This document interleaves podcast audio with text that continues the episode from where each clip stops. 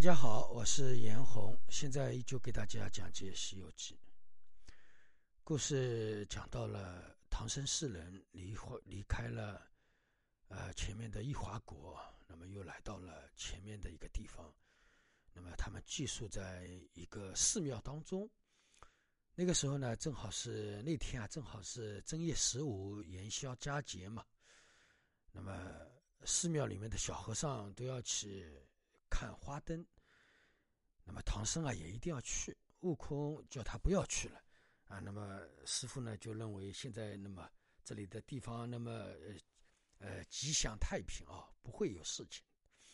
那么唐僧啊就非要去，那么悟空就跟他去了。去了之后呢，那个地方看到很多的三个大灯啊供养在那里。那么他们就问这个灯是怎么一回事情啊？说。每年今天啊，有三个佛要到这里来，所以呢，大家都要供这三个佛。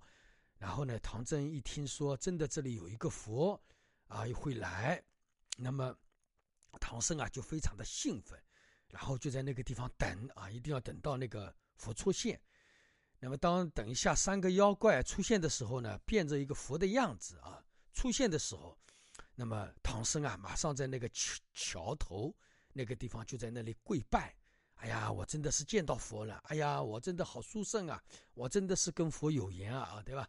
那这个呢，是我们，呃，世间那种 初学佛法的人啊，经常所做的一种现象啊。那么那个时候呢，三个妖怪过来就把唐僧给掠走了啊。那个时候啊，悟空叫那个师傅离开，师傅也不肯离开啊，是这样的。那么。这个地方啊，呃，讲到了这个故事当中啊，呃，我想有一个问题啊，我们学佛修行的人，我们学佛修行啊，它是一个非常漫长的一个过程。我们要在学佛修行路上啊，我们会犯很多的错误。那么我们在犯错误的时候啊，我们都认为自己不是犯错误，都认为自己是对的，对吧？那么特别是我们没有一个真正的名师引领的人啊，特别是没没有真正协同佛法的人，他们始终认为。我现在做的事情是对的，对吧？他前面念佛是对的，对吧？诵经是对的，拜佛是对的，对吧？放生是对的，啊，供养是对的，造庙是对的，对吧？凡是所有的事情，他都认为这些事情我都要一直做下去，都认为自己是应该这样做，应该是对的，啊，特别是拜佛，特别是我看到一个佛，我要拜他，对吧？那么庙里的假佛也要拜，外面有人家说。他身上有个菩萨，啊，人家说这个是阿罗汉，人家说这个是佛，这个是物质啊，他见的都要摆，他认为自己这样做就是对的。那么后来我们学佛修行，慢慢的清醒过来，啊，发现学佛修行只是一个体验的一个过程，对吧？当你执着了一法，就被一法束缚了啊。但是呢，呃，这个问题啊，讲到我自己啊，我自己，呃，学佛整整六年。啊，吃苦整整六年，苦行六年，文思六年啊。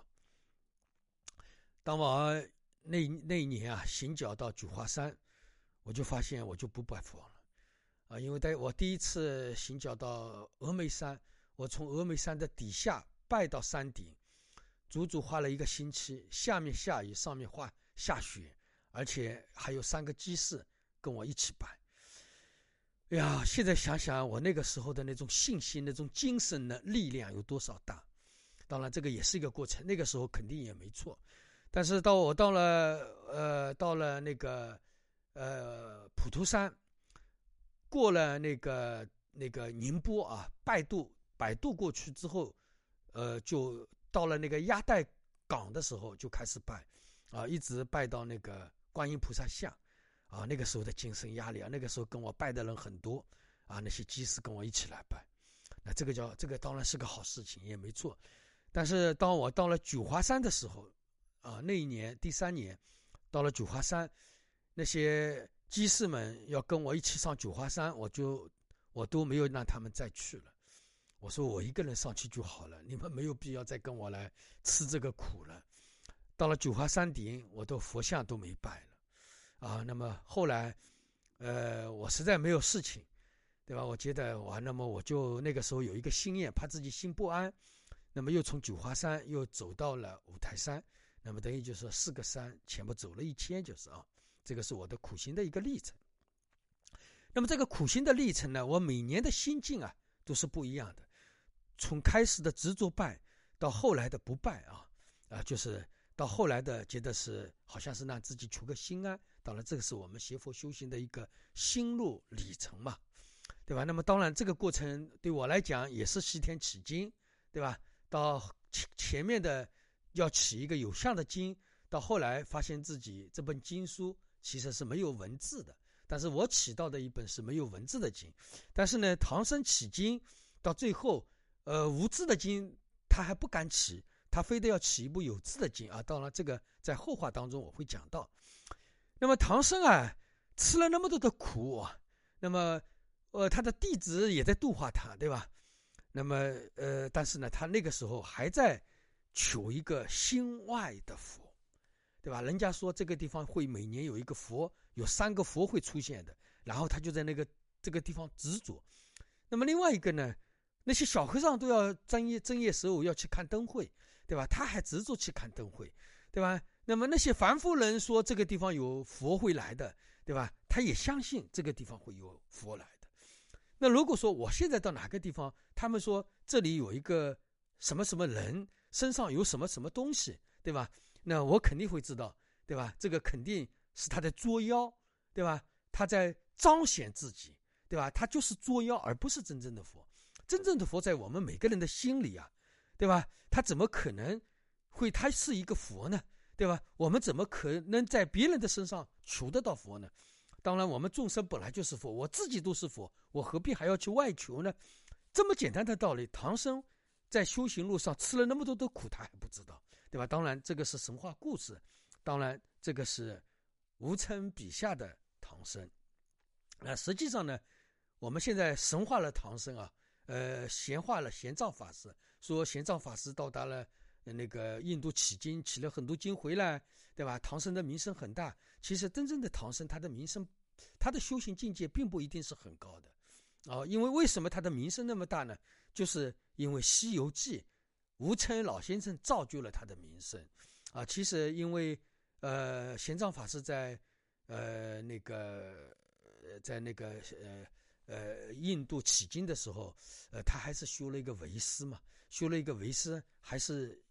以我们人心造，等于就是他真正的法，他也没有起回来，就是啊，所以呢，呃，吴承恩老先生比喻他起了一本有字的经嘛，对吧？那实际上我们到达了高处的时候，我们了了结了佛法的真相之后呢，其实玄奘法师，但在我们佛法，在我们中国佛法当中，其实他的功德不是很大的啊，因为他当然了也有功德，不是说功德不是很大，当然功德是很大的。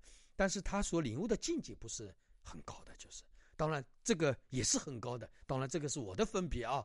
但是我说有有高低的话，那么我说他的境界不是很高啊。当然真相当中一切法都是佛法，也没有高也没有低的，这个只是我的一个分别啊。这里的话我大家我只当是呃这么一说而已，大家不要来执着我的话啊。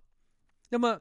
唐僧到这个时候，他还在拜一个有相的佛。一听人家一说这里有一个每年正月十五啊，有一个真的佛会出现，那么他就会在这里真诚的去拜佛，对吧？那这个呢，呃，其实，呃，那个时候就说明唐僧啊，他真正的境界还没有。那么，所以其实呢，我们这里说的唐僧也不一定就是玄奘法师啊，大家一定要弄不一定要，只不过是应用了这样一个因缘而已。吴承恩老先生借用了玄奘法师。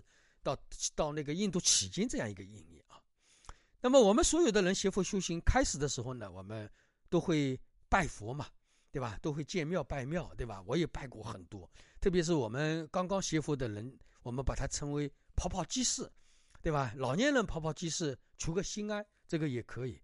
但是我们年轻人，你开始跑拜佛、跑庙啊，这个也是可以理解的，因为这个叫心外求法嘛，你跑到庙里去。因为你不就是心外有个想要求个灵山嘛，对吧？那实际上我们真正的修行应该在心里嘛，自心当中求法。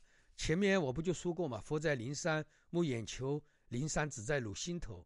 人人有个灵山塔，好像灵山塔下修，对吧？这个其实就在自己。但是我们开始的时候都是向外求的，我也是这样，对吧？我也是跑庙后来学了净空的呃和谐拯救危机，对吧？然后后来慢慢的一步一步的真正的入于佛门，对吧？所以呢，我们先拜佛是也没有错啊，呃，拜是入门嘛。但是后来我们真正会知道的是，真正悟是在自心当中求的，啊。那这个呢，呃呃，所以我们大家一定要记住，在我们人世间当中啊，我们哪怕是看到一个他说他是什么菩萨下凡，啊，他是阿罗汉，啊，他是有神通，他有什么这些其实都是妖怪，啊，但是呢，他有点本事，有点心理学，懂得一点观察能力，但是呢，呃，这个他有的，啊，呃，但是呢，大家千万不要他信他真的他是佛的展示，千万不要相信他。那么我们老年人啊，一生拜佛，老了嘛，对吧？他拜拜佛，念念阿弥陀佛，对吧？心里有个所求，对吧？心里有个依靠，对吧？那这样，呃，死的时候心安然，对吧？就像阿 K 精神一样，这个也没错的啊，这个也没错。但是呢，我们作为年轻人的话，如果说你老是念佛，老是要拜佛，老是心外求个法，那那个时候实际上我们念的那个佛也好，我们拜的那个佛。其实是成了一个妖了，而不是真正的佛了。大家知道吗？我跟大家说过，学佛是一个体验的一个过程。当有一个佛束缚了我们，那么这个佛就是一个妖了。什么是佛？什么是妖？其实是很简单，它就是把我们送到更高一个层次的那个因缘啊，这个叫佛。如果说他把我们砸紧紧的抱住我们两个脚，不让我们提升上去的，这个就是魔。对吧？那么所有我们现在经典当中也好，论点当中也好，所有，呃，在家人也好，出家人也好，讲的经典也好，对吧？我他所度化我们的真正佛法也好，对吧？凡是把我们提升上一个台阶的，他就是佛；紧紧的抱住我们，不让我们提升的，他就是一个魔。这是我们学佛修行最根本的一个认知啊！所以呢，我们学佛修行啊。呃，一定要记住这一点。所以呢，老年人念佛应该的，他因为他脑子也笨了，对吧？他思维能力也不够了，那怎么办？我们就求个好死就好了，我们简称为往生嘛。但是我们年轻人，只要我们脑子清醒，我们一定要往上奔，对吧？一定要戒身成佛，对吧？那这个呢，肯定是我们年轻人跟老年人的不一样。所以念任何的一个法门，不是针对所有人的，它只是针对相应的人的啊。那么，所以这里讲到的是佛在心里，不在外境当中求。但是唐僧那个时候连佛门都没有入，大家知道吧？因为唐僧还在心外求法，对吧？唐僧那个时候他一点智慧都没有，对吧？妖佛都分不清楚，对吧？那么多观音菩萨、悟空都一再一而再的提醒他，对吧？叫他不要忘了那个啊前面的那个呃塔下修的这样一个机子，也已经提醒过他了，叫他心内求法，但是。悟空跟他讲了那么多次，但是他还在心内求法。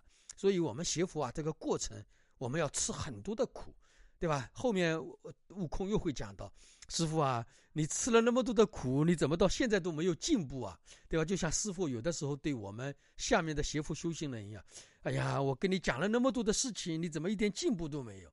对吧？”就像今天我提到的一个事情，我有个呃所谓的弟子，我现在这种呃我就不承认他是我的弟子了。跟我媳妇学了五六年，他非得说自己是开悟了，对吧？我说开悟，开悟跟不开悟只是一个名字而已。是到了一定的时候，我们开悟也只是我们心业的一个有无而已。实相当中是没有一个开悟不开悟的。就像我们念书一样，啊，我们说开悟了，就像我们念书，你大学毕业了，对吧？我们说大学毕业了你就幸福了，但是你真的大学毕业了，你的人生就完成了吗？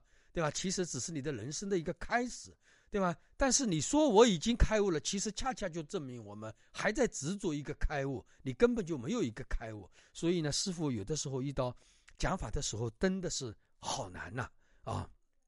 那么有的时候我们开始我们求佛心切啊，呃，这个也是可以的，对吧？但是呢，开始的学呃那个求佛心切，对吧？我们心外求法，这个也可以，对吧？因为有个可得嘛，对吧？啊，这个也是可以的，但是呢，我们慢慢的就要认识到它的真相。那么我们求的心越越大，那么教门就会打开。大家知道吧？你在心外求法求的越厉害，那么你就会越无名，对吧？那么宗教的门就对你打开了。那么你呃心外求法，那么佛法的门就打开，智慧的门就打开，大家知道吧？但是我们开始是心外求法，教门打开是没错的。但是到后来，我们一定要心内求法，智慧之门要把它打开，对吧？所以呢，开始我们心外求法是方便，这个也没错。但是执着了心外求法，那么就像唐僧一样，对吧？老是要被妖怪折磨。老是要被妖怪捉去，对吧？所以呢，我们心外求法，我们就执着了，执着了，我们就被这个妖怪就扎走了。这个妖怪就是我们执着了，啊，实际上我是我们自心的这个妖怪，啊，也没有说实外心外当中其实实有当中是有个妖怪的。那么我我我后来心外求法，对吧？那如果说我们真正的心外求法，其实就是入魔了，就是被妖怪扎住了，对吧？所以呢，那个唐僧那个时候老是心外求法，所以呢，唐僧老是被妖怪扎住，就是这样一个道理。那么，所以呢，从心外求法到心里求法，它是一个真实的一个过程，是一个体验的一个过程，对吧？那么，什么叫钝根？钝根就是体验快。什么叫呃劣根？就是被老是被这个妖扎住，老是被这个妖扎住。所以呢，从《西游记》里来看，唐僧要经过八生一难才能求到。才只求到了一部有字的真经，啊，或者说只求到了一部有相的经，那就说明唐僧还是一个劣根者，他不算是一个钝根者，好吧？这一讲就到这里。